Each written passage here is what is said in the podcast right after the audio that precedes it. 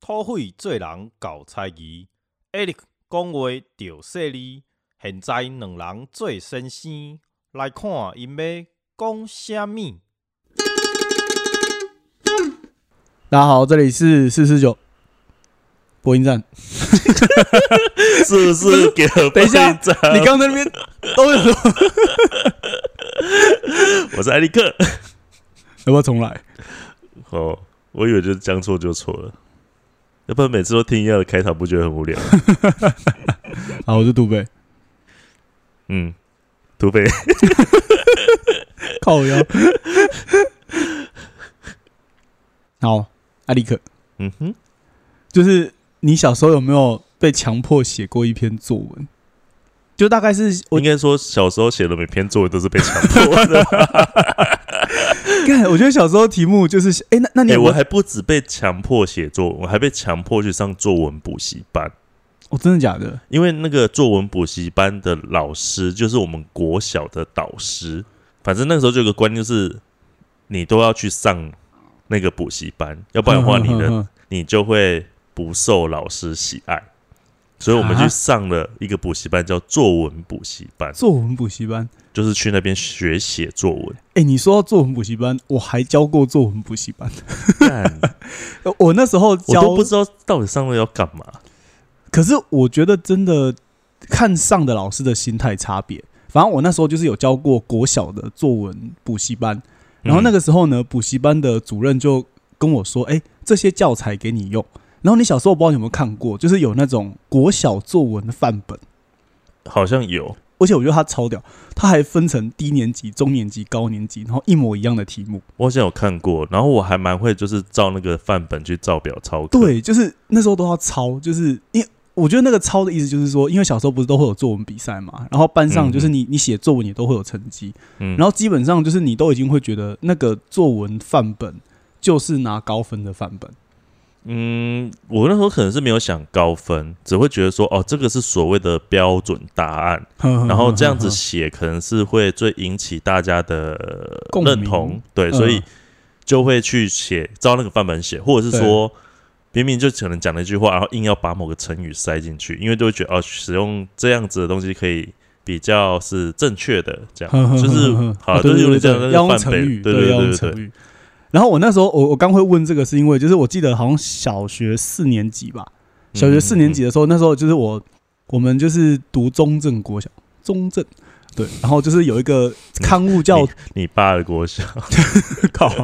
好，然后就是我们那个刊物就叫中正儿童，就是他就是会选、呃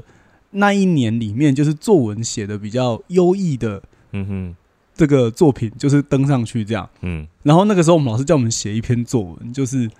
我心目中的英雄。你有写啊？过吧？没有，没写过这题目？没有。我国小写过，国中也写过。我心目中的英雄，对，就我是顶多写什么我的爸爸、我的妈妈、我的家庭、那个是再小一点点。我的梦想，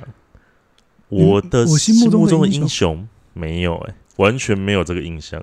可能有吧，但我真的不记得，可能我太不在乎这件事情了。因为我们那一年就是写这个题目，然后我就记得那一年就是全班写的，就是就是乌七八糟的什么都有。可是就是你会发现，举个例子来听，嗯什么叫做乌七八糟？你把人家英心目中英雄说人家乌七八糟 没，有？就是比方说，有些人就是说，哦，我心目中的英雄是无敌铁金刚。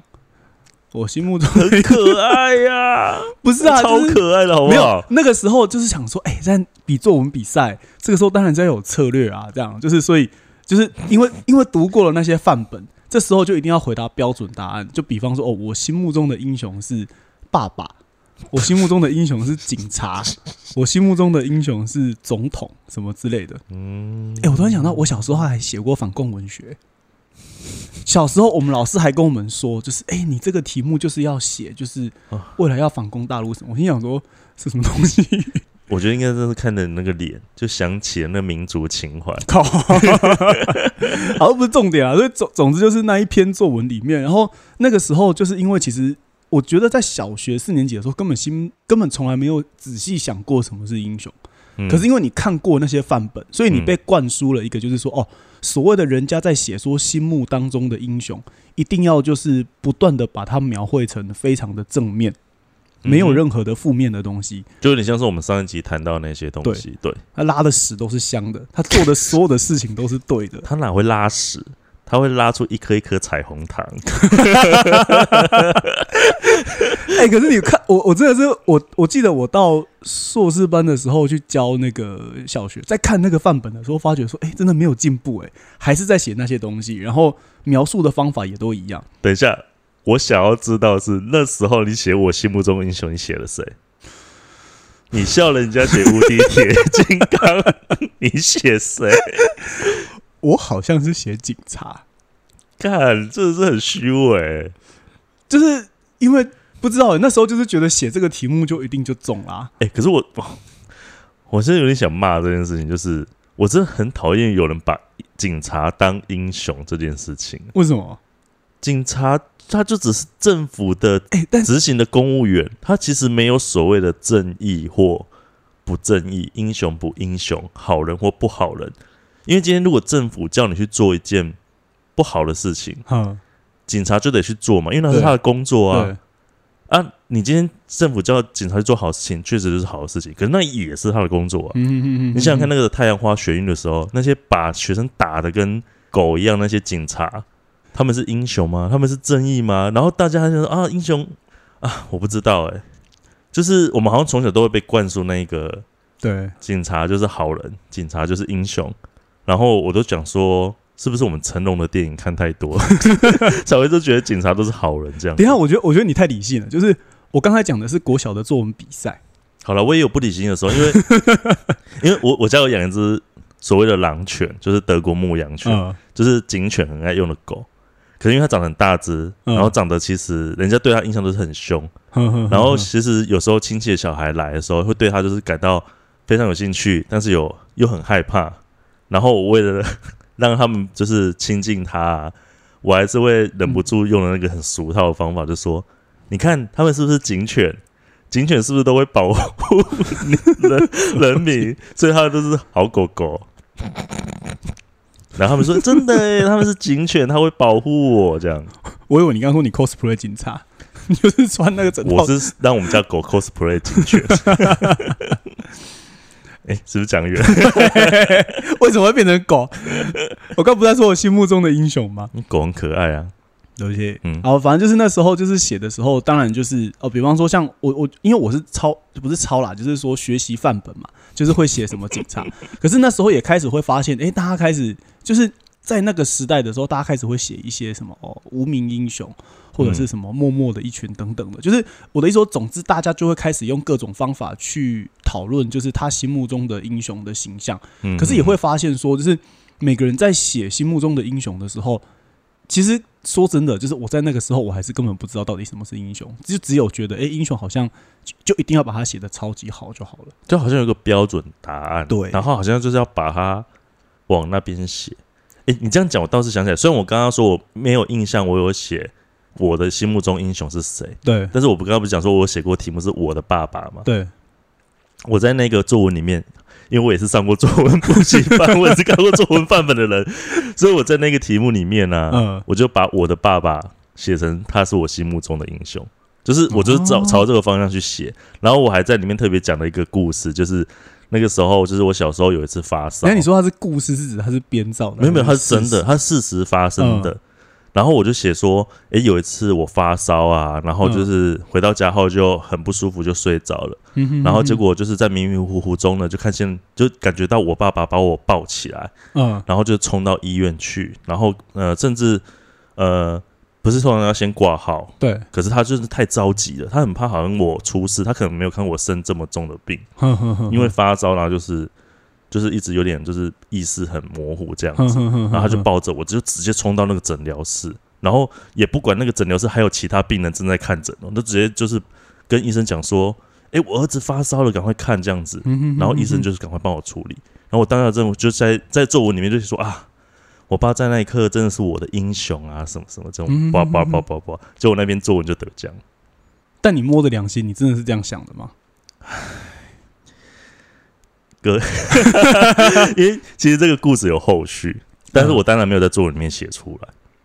那个故事有一个 所以后半部是不好的。对，对啊，不好的当然不能写，因为作文里面就只能写好的。因为隔天呐、嗯隔天的时候，因为发烧不可能这么快好嘛，嗯，所以隔天的时候，其实你还是人很不舒服的躺在床上。对，然后结果我爸经过的时候看到，前一天他还是抱着我冲进医院的那个人。诶我真的写到这边的时候我都没有造假，嗯真的是这样，而且他真的是冲进医院就是大大叫说，怎么我儿子发烧了这样这样讲。嗯结果隔天他经过看到就是满脸忧愁并奄奄躺在床上的我的时候，就忽然讲了一句，就说啊，赶扣了赶扣，跟在上面命，空爱的给笑。我虽然想啊，就是哎，对不起，我笑。我想说，你小时候是不是长得很靠背？我小时候长得很可爱，就想说，就是生生病的时候就臭一张脸。我小时候真的长得很可爱，脸圆圆圆的，眼睛也大大的，皮肤又白白的。好，这题外话，你在可是就就是有一种我不知道，因为其实我爸本来就是很传统父权社会的一个父亲，所以他其实在我小时候，他本来就常常会讲出这种很严厉的话，或者是甚至很，我觉得某程度上已经是有点过分了。嗯像我刚刚讲 “gay 小”，在台语里面其实是个很严重的措辞。对，你你通常这句话是真的会对那种你很讨厌的、你很唾唾弃的嗯人事物才会用到这个词。然后那时候我被他这样讲，我想说，当然我我小时候当然只是觉得难过了，可是现在回想起来都会，come on，我也是你儿子，好不好？那你有没有怀疑你自己是被捡到的，不会，我是石头里蹦出来的？因为我其实我跟我爸长得有点像。对啊，所以我没有怀疑过我自己是被捡到的。嗯，对。哎，可是如果照你这样讲的话，就是所以对你来说，你你那时候虽然是你的作文这样写，可是你、嗯你心目中有真的觉得你爸是你的英雄吗？没有，没有。没有，那所以如果说不要为了得高分的作文，那谁是你的英雄？谁是我的英雄哦？我好像没有真的觉得谁是我的英雄哎、所以你到目前为止，就是你从来没有觉得谁是英雄，没有，一个都没有。应该是说我有很敬重的人，嗯我有很喜欢的人，我甚至有非常认同他的一些价值观的人。嗯可是他有没有到英雄？我我对我来讲我没有，因为对我这样英雄可能某个程度来讲有点像是一个比较，我不是说他在社会道德上一个高的比较准则哦，嗯而是在我自己心里，他要可以达到我所谓的理想价值，嗯人类的一个理想价值的程度的话，好像没有到。所以你说你日常生活当中没有人没有人达到你的理想价值，因为我觉得人都是不足的，人都是有有所欠缺的，人，对啊，所以我会觉得好像没有真的是一个让我觉得是英雄的人。所以所以可能比方说在电影或者是在漫画里面，反而比较有可能出现你所谓的心目中的英雄的状态嘛？就意思是说，现实当中好像要达到你的那个理想有点难，嗯可是如果是在漫画或者是动画或者是电影里面呢？嗯、呃可能会有吧。可是毕竟电影也就两个小时啊，你也不知道两个小时之后他会 他又干了什么事。哎，可是你你你这个想法其实蛮有趣的，所以你的意思说，如果他两个就是在电影里面就是很厉害、很厉害、很强，然后做了很嗯多不平凡的事情，可是如果在两个小时过后做了世俗的人的事情，你就觉得他不是英雄了。也不是说世俗，他有可能违背了，或者是违，或者是跟他之前的所呈现出来那个价值或是样貌差异极大的时候，我可能相对会觉得，诶，他也不过就是个凡人，或者有点像我爸那样吧。前一天还像个还像个英雄救美一样，把我公主抱的冲冲进医院。我觉得你只是享受被公主抱而已。我这辈子也就被公主抱这么一次嘛。现在长这么大只，也没有人可以抱我公主抱啊。还是我们这一节封面就你帮我公主抱拍一下。我怕我腰受伤。对啊，就是你在前一天他还就是这样子，嗯，就是做他完全没有对我为我做过的事情，可是隔天他瞬间又马上回去了那个非常权威的一种传统父权的样子。就是对我来讲，诶，嗯嗯，好像不知道哎、嗯，我不会想说他是英雄这样子。虽然在作文里面这样子写，老师对不起，哎、那你有没有发现，就是说，其实目前在讨论“英雄”这个词，或者是使用“英雄”这个词的时候，就是我觉得这个词其实在这个时代的媒体里面被用的有一点混淆。混淆的意思是说，就是嗯，好像那个英雄跟我们上次所讲的英雄其实不太一样。就是现在的英雄，甚至有时候会变成某一种偶像化的状态。嗯，有一点哦，好像啊，会不会是想说，我其实不太喜欢，也不能说不喜欢，因为说我没有觉得有所谓英雄化，可能一部分是因为我不太喜欢所谓的偶偶像化，嗯嗯嗯，甚至说神格化好了，我都会觉得他们就是人啊，你为什么要把他拉到那么高的位置？哼哼哼哼哼哼。哎、等一下，所以你的意思是说，就是呃，当我们今天把一个人，或者是把一个什么样的东西，就是偶呃英雄化的时候，其实是有一个把它偶像化，甚至是把它神格化的嫌疑。嗯，我觉得有这种感觉，就是哦，就像那个什么啊，像陈时中，我觉得他做的事情确实很厉害。对，然后我觉得他为台湾这阵子在防疫上，他也做了很多很多的贡献。哼哼哼哼，然后我觉得他不论是在决策上或者在应对上，他也确实都表现的蛮好的。我对他其实没有，我我对他其实蛮敬佩的。对可是虽然大家很喜欢说他是我们的防疫英雄，防疫英雄，对，可是我终究还是没有想要把他放到英雄那个位置。我我不知道是不是有点像是我们上一集谈到那个部分，就是我觉得对我来讲，我们当我们去认为英雄，就是英雄要是呃英雄要是什么样子的时候，我好像如果这样子去把看待诚实这种话，我觉得对他来讲其实是一个没有必要的事情。嗯嗯嗯对，所以对我来讲，我觉得他就是一个，他也是一个人，嗯，而且是个平凡人，只是他有能力，然后他也有那个心，把这件事情给做到好。对，但没有必要必要去把它往上推到像是个偶像一样。哦，其实我很不喜欢那句话，就是、哦我们不要逆时钟，我们要顺时钟。呃，我我超烦我懂那句话的意思，可是当你去讲出要顺时钟这句话的时候，就有一种臣服的，对对对对对对对，对好像他讲什么我就要听什么，就是。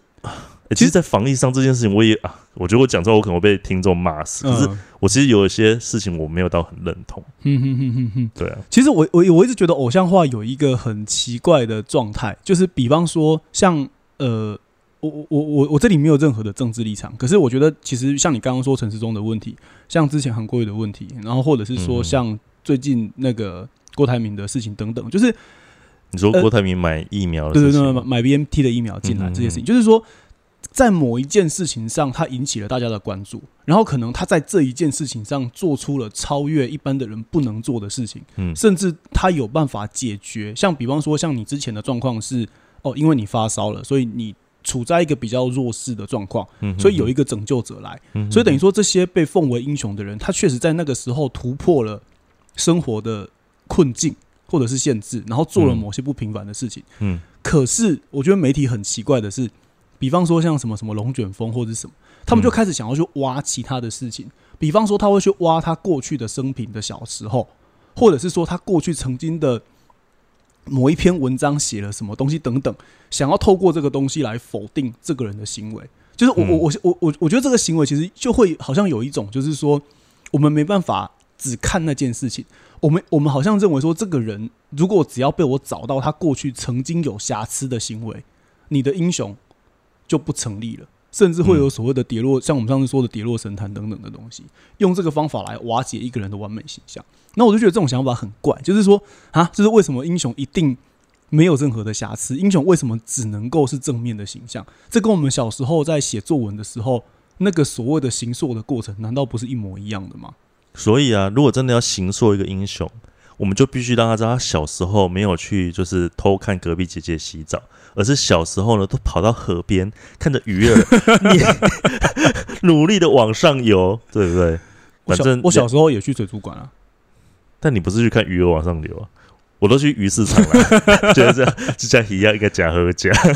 没有，我说，哎、我真的觉得很烦。就是我的意思是说，作为作为一个人，嗯，他一定有他像你刚刚说的，就是不成熟的然后有限的，然后或者是脆弱的、软弱的时候，嗯可就是说，当今天你想要把它偶像化，或者是所谓的神格化的时候，比方说，我们几乎没办法想象神什么时候是软弱的。神好像随时就要作为一个保护者一样的角色在那边，就是你快死了就救你，嗯然后有人要有人要干掉你就打来把他劈死等等，就是好像他一直是需要以一种没有瑕疵的完美形象来做的。我觉得这个就是所谓的偶像化。那当今天我们在把这个所有的英雄神格化的时候，我觉得好像大家都把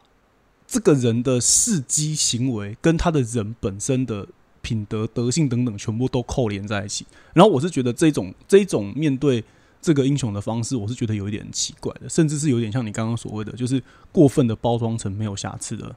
情形。我我觉得这个社会不只是就是说我们在形塑英雄的嗯模样，我们甚至是乐于去形塑英雄这件事情。对对，就是我对啊，你不觉得看他们好像是真的是乐乐此不疲耶？我觉得媒体也就算了，他们在赚那个点阅率，可是就连我们身边的人都很喜欢，可能把他特别喜欢的一个人，然后当他讲出来的时候，就会把他非常非常的加油添醋，然后讲到好像真的是。不可一世啊，好像多厉害多厉害啊，这样那种感觉。而且就是我觉得大家就是好像说，就是那个所谓的英雄化变成一种媒体化的状态。就比方说像之前就是好，就是林书豪那个时候也是林来疯嘛。嗯然后就比方说那个时候刚刚柯文哲刚出来的时候，然后大家就是去描绘哦他多勤俭勤俭等等的，就是我觉得柯文哲可以回去了啦。就是我觉得媒体媒体就是其实有时候过分的，我不知道，就是那个就是看那个新闻，就是好像一直想要帮他洗成某一个媒体形象的时候，就是那那个过程，其实我觉得英雄本身就像我们上次不是有曾经讲到吗，就是嗯英雄他之所以是英雄，不是因为别人觉得他怎么样。是他真的好像突破了他生命的有限性，做了某一个不平凡的事情，嗯那个是他的事，嗯不是别人的事。可是当我们今天，一我的意思是说，英雄其实是处在一种比较人面对自己生命的突破状态，可是偶像比较是一种站在那个人之外的方法，对他的某一种期许或者是期待，然后把他塑造成一个完美的、没有瑕疵的，几乎像神一样闪闪发亮的样子。可是我觉得到了现代来讲啊，其实到底是英雄或是偶像，某程度它已经被混在一起了。因为嗯哼哼即使英雄是比较是一种呃人类的理想价值好了，可是其实人都是会向往的。对，那对于偶像，其实也是。那其实现在有很多偶像，我们甚至说过去可能是对神是偶像，或是对英雄是偶像，可是现在连一些平一些歌手、艺人，他们也都会是偶像。嗯嗯，所以我觉得其实，嗯，英雄跟偶像这之间的关系，至少啦，对我自己来讲，可能他其实是，呃，我知道他在定义上可能是有差别，嗯可是我在看待他们两个的时候，我其实会用一样的态度去审视他们，因为我觉得，即使他是偶像好了，即使他是一个歌手好了，他都不应该被用那种标准去看待，嗯嗯我觉得对他们来讲也是不公平的。然后甚至我觉得人们其实也不该去这样子看待他们。对就像刚刚讲到说，哦，媒体一直在行塑他对们，可是媒体终究要的是那个收收视视率率，对，那个点击率。嗯可是终究归来看，是因为民众大家其实乐于看到这些人被形塑成所谓的神、所谓的英雄。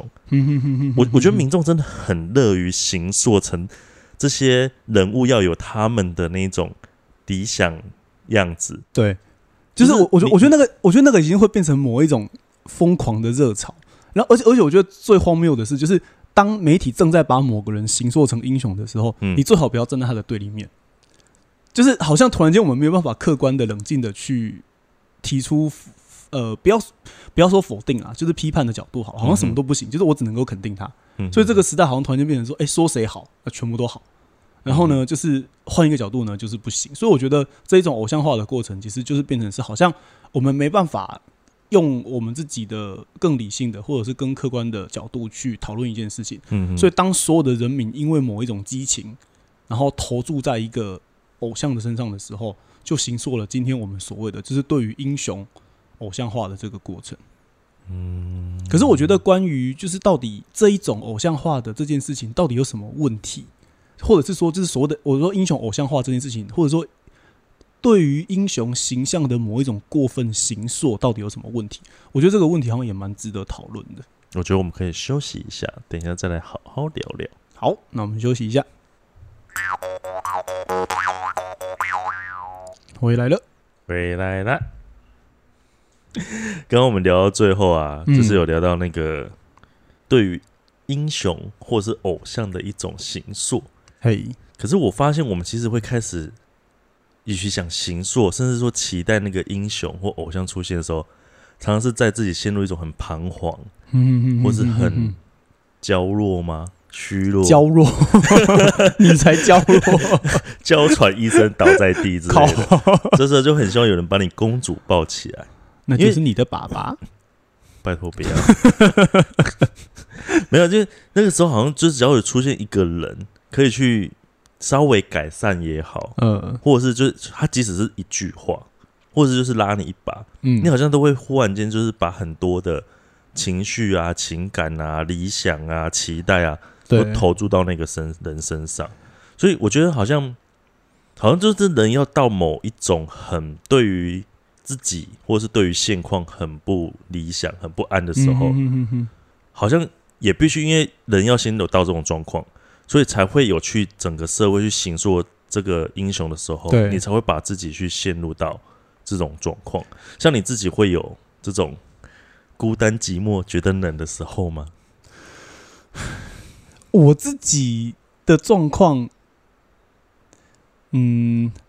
我我觉得多少就是应该说多少在某一些时候，就是比方说。呃，考试考不好的时候，或者是，或或者是，为什么你的人生永远都绕在那种学业啊、不是啊，就是阶级啊、考试啊、就是某些时候真的会觉得说，哎、就是好像跟自己预期的不一样，产生挫败的时候，嗯哼，然后这时候就会很想要有记忆吐司，所以这时候谁出来拯救了你？小叮当。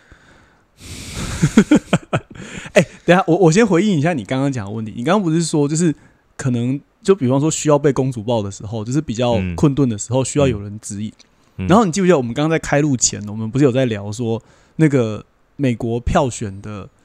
那个前十名的英雄？然后我刚刚不在那边，就是我刚刚不在那边问你说第一名是谁吗？我听完第一名的答案后都不想聊这件事情。哎、可是，在你刚刚讲完过后，我回过头来看，我觉得超级吻合。就是这边跟听众说说一下，就是那个有没有有没有我们刚才在那边聊说那个关于美国票选的第一名的英雄，本来还想说，哎、那个艾利克还来猜说可不可能是川普啊，然后或者没因为你跟我讲说第一名，你跟我讲第二名是马丁路德金，哦，马丁路德金，反正就是那个很有名的黑人就是黑人运动的一个律嗯师。然后你跟我讲第一名反差很大，反差很大，你一定猜不到。我还想说，哈，该不会是河马辛普森吧？然后你就说不是，我说总不可能是川普吧？怎么可能啊？第一名、你你是跟我讲说就是很不，因为第二名如果是马丁路德金嗯的话，你说第一名很不可思议，就会有一种好像应该很大的反差很大的感觉。他说，说不定美国人真的会蠢到一个境界。对，然后结果最后答案是耶稣。我听到这个答案更不舒服，我觉得比河马辛普森还要不舒服。哎、可是你用你刚刚讲的东西，你回过头来看，人在就是无助彷徨的时候，嗯，然后在圣经里面，他们其实一直会想要讲，就是说，就是耶稣跟人的关系很像是牧羊人跟羊的关系，嗯哼哼，这样就是我知道羔羊，对，就就是就是你你你你你就是迷途羔羊嘛，嗯。就是可能你不知道你该怎么办的时候，然后有一有一个人就拿着那个牧羊杖就指引你这样，所以嗯所以我觉得就是说，好像这样回回这样回过头来想起来，好像也不是没道理。然后甚至说他们会觉得耶稣是拯救者，就是他们不是说就是哦，就是比方说人就是因为犯了罪嘛，然后嗯就是神差他的独生子就是耶稣嘛，然后来嗯帮人类赎罪这样。嗯所以换句话说，好像就是在一片黑暗当中，突然间有一束光的这种感觉。所以他们用如果用这个逻辑上去讲，就是说对他们而言，就是那个生命当中最根本、最混沌、最无助的时候，谁给予希望，谁给予拯救？我当然承认，我也认同，嗯。就是耶稣他做了很多很伟大的事情，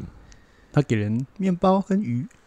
没有啦，是五饼二鱼的那个，就是我知道，我知道五饼二鱼一个嗯汉呱呱的故事，看呱呱，就是我知道，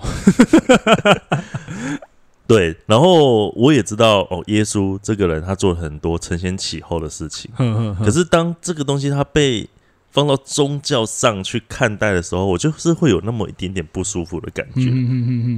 就像那个，我不知道你们有没有看那个什么电影啊或影集啊，嗯。就是常常会拍到一些法院的一些剧情，嗯。然后我就会觉得很奇怪，美国又不是以宗教立国，美国也是一个宗教自由的国家，美国有这么多的人种，这么多的文化，嗯。可是每次你在法院上要宣誓你做说的是实话的时候，嗯你手就要按在那个圣经上面。对，然后美国总统要就职的时候呢，也要把手按在那个圣经上面。为什么是圣经？不能够是可兰经吗？不可以是金刚经吗？可是你看我们在讲说 qua 就抓也会啊，就是哦，就抓我嘛不是就抓圣经啊，我不是对天就抓，提供背啊。对啊，还是停工不会，还是还是可是，在我们的提供背里面，它其实指的并不是某一个特定的宗教形象。嗯嗯嗯嗯嗯，因为提供北在这个词，它并没有指特定指哪一个神诶、它指的其实就是有点像是一个在人之上的但它还是一北啊个无形的东西。啊，我们就父权社会嘛，又 不是说什么听你快的给小，我跟你讲，哎、为什么会扯到这里？哦，没有啦，我的意思是说，就是回回回到你刚刚说的那个，就是说为为为什么大家在就是建构这个英雄的时候，背后其实有的最最根本的状况，就是总之它不会是一个比较平稳的状况，更多的时候是比较混乱的状况。可是我们刚刚前面在最后你也聊到说，哎、好像这个形塑好像有一点问题。嗯哼，可是就是对你来说，就是那个问题的最根本的原因是什么？就是说，到底为什么？就是说我我当然我的意思说，我们刚才讲到嘛，就是说这个英雄其实有点偶像化。嗯哼，可是这种英雄的偶像化的形塑的过程，到底它会产生什么样的？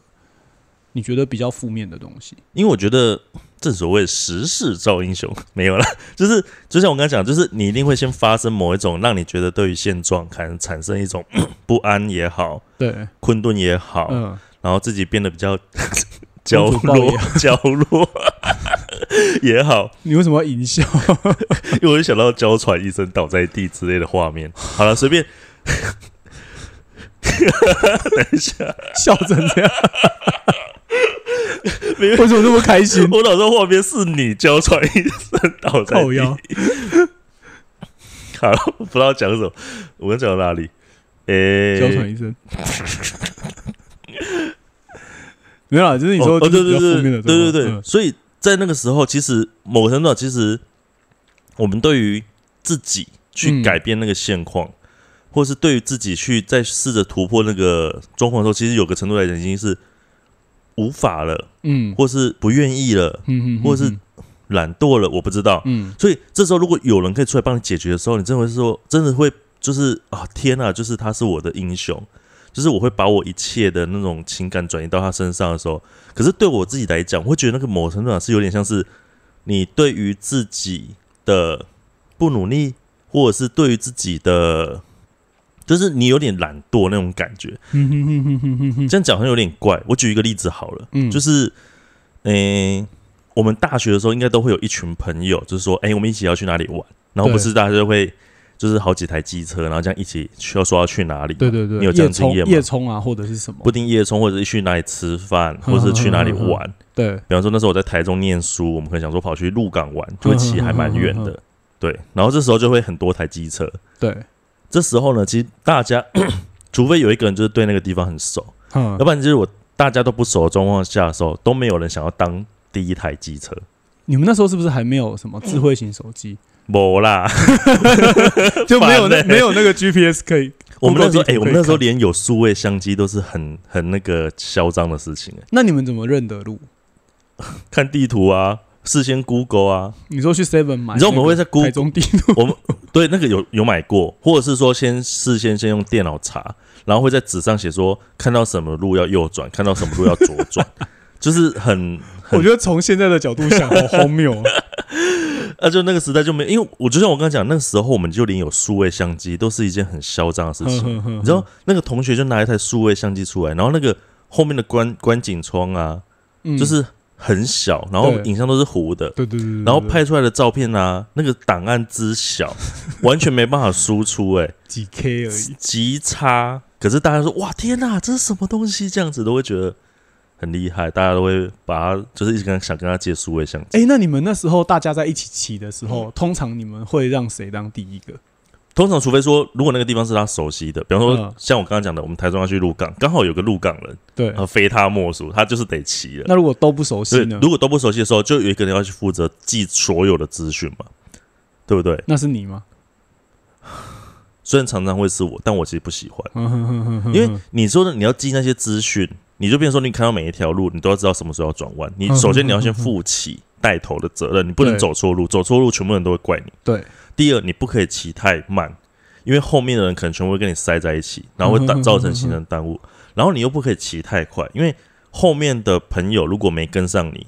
大家就会走丢。然后以前的那个手机又没办法什么传讯息啊，就会等等噔就马上知道，嗯嗯，有够麻烦的。你知道有人走丢了，你常常要在一个路口等很久，或是一个弯转错了，你可能那个人走散了，就是很麻烦。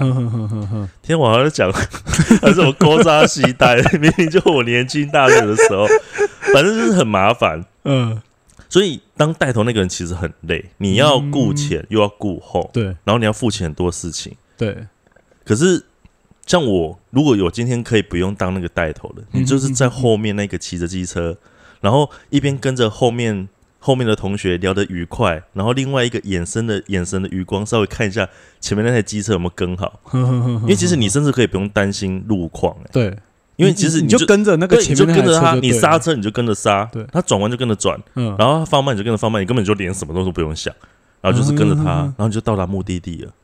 你就耶就可以开始去玩了，你都不知道前面那个人有多累。嗯，所以你的意思是说，如果这个东西对到刚刚在讲英雄的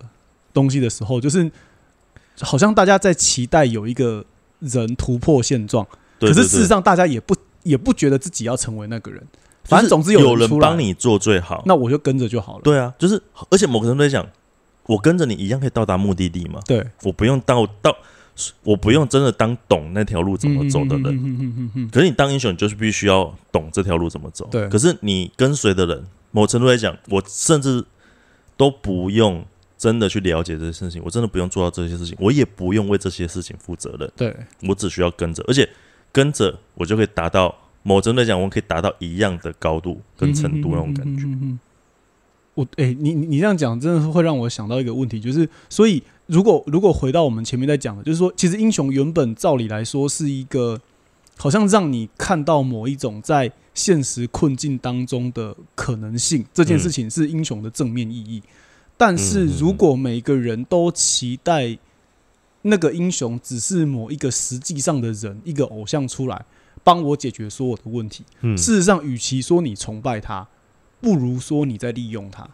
哎、对我有这种感觉，就是就是就是有一种说，反正反正努你你要很努力，但不会是我要努力，所以反而我们会用各种的方式去，就是我觉得那个那个崇拜，就是我觉得那个造神的过程跟拉下神坛的过程，这两件事情是一体两面的。就是我前面会一直不断的说哇你超强超强，可同时间我也把所有的希望都丢在你的身上。当你不符合我的期待的时候，我就会觉得说啊算了，你不配，我再来造一个新的神。真的啊、就是我有一种哦，天哪，要做到那种程度好累哦啊啊！你做得到哇！天啊，你好棒哦，加油 加油！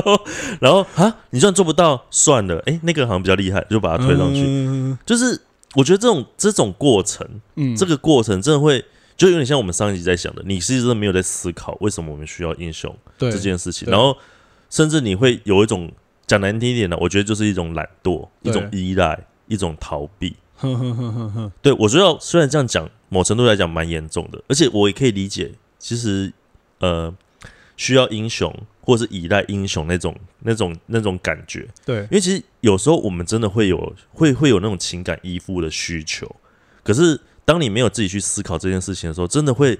你就会仰赖在那件事情上、欸，对，然后你就会瘫在那边，然后整个就是就让人家拉着走这样。对，然后那个人不想拉你的时候，你就你就开始骂他，嗯呃，路也不带好，带我到什么鬼地方，害我差点那个撞掉到悬崖。嗯那、怎么你怎么不好好骑你的车？你怎么不好好记录？哎，所以我觉得，我觉得，哎，这个这个真的我我没有在骂，哎、同学，当同学我没有在骂你哦，我不是这个意思、哎，不是很多你之前的同学还在听，就想哎，原来艾利克是这样看我们的。算了，他们都知道我嘴巴从大学就很尖。哎、其实照刚刚那样子说，就是我就是觉得，嗯，我们我们在讲关于这个呃这个偶像化的过程，我是觉得确实最大的问题是古希腊，就我们上次在讲古希腊的那个状况的英雄，比较是想要让我们成为那个英雄。就是说，他他其就是我我觉得每次在看到，比方说电影里面有英雄故事或干嘛，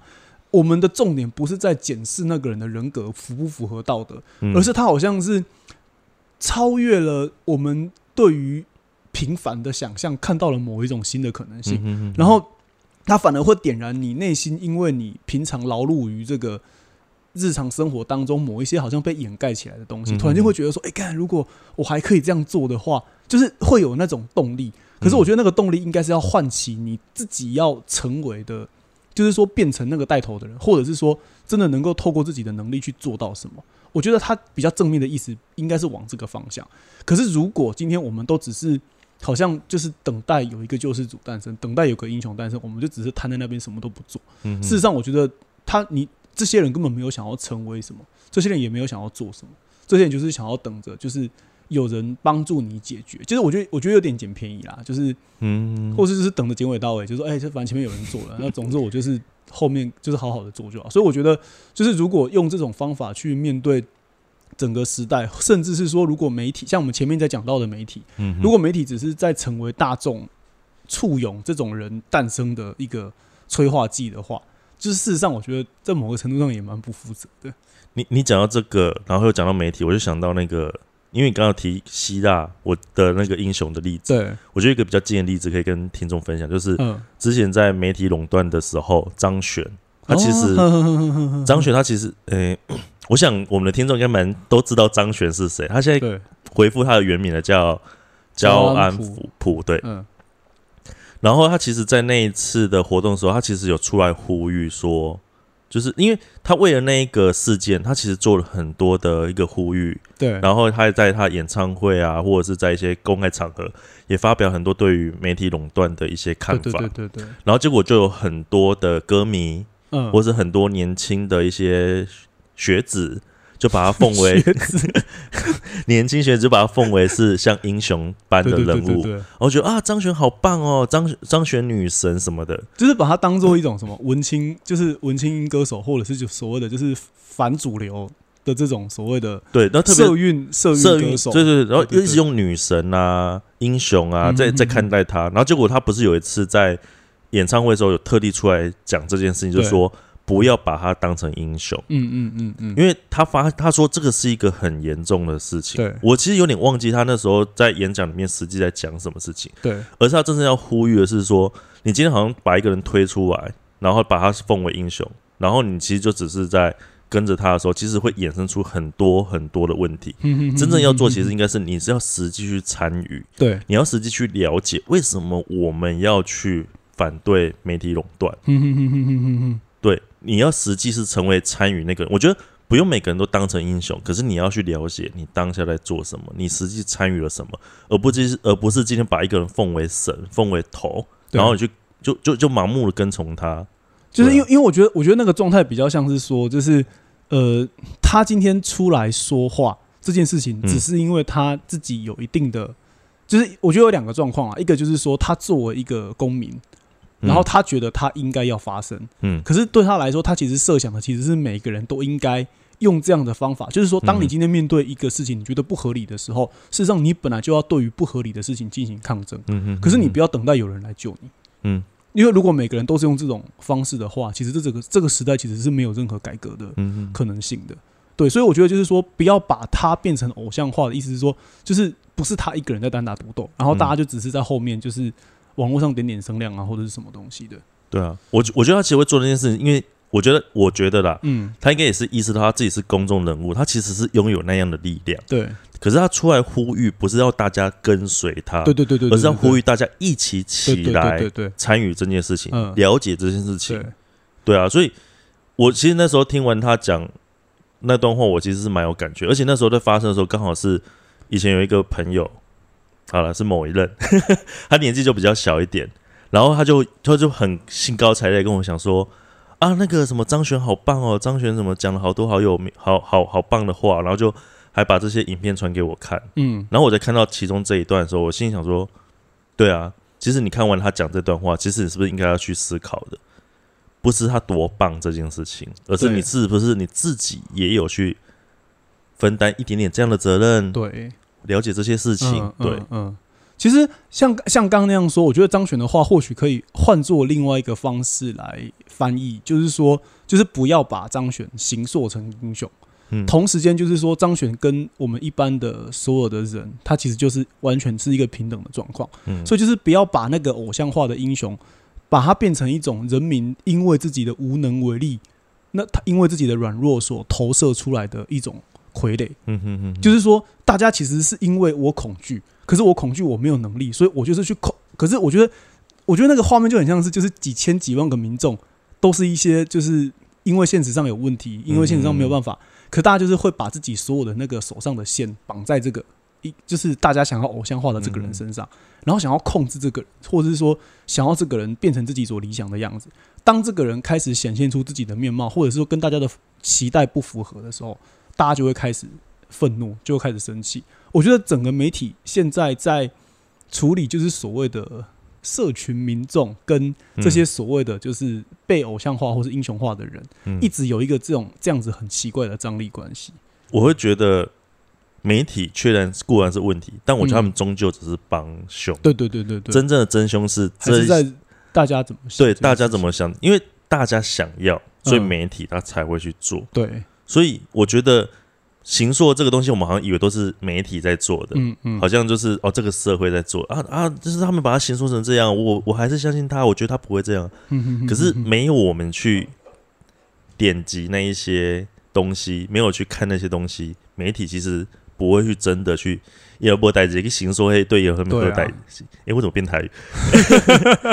所以其实我觉得有时候，当然我这样也是蛮不好，就是可是我我会尽量去不去做这件事，就是当我看那个标题，媒体的标题下的很耸动，或者是故意有点像是一种。好像就是要引引起某种纷争的那种标题的时候，我就会尽量不要去点那个新闻，因为我、嗯我反而会去看一些比较是评论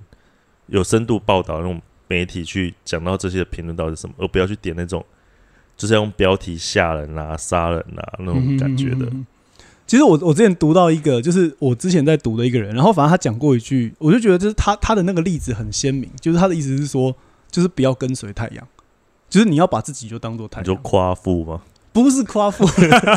就意思是说，就是就是不要不要，因为你你如果只是追随太阳，就是你永远嗯只是在追寻某一个非常遥不可及的幻影。嗯，可是如果你把自己就当做太阳的时候，就是开就意思是说，你开始要重新去思考，大家就会追你。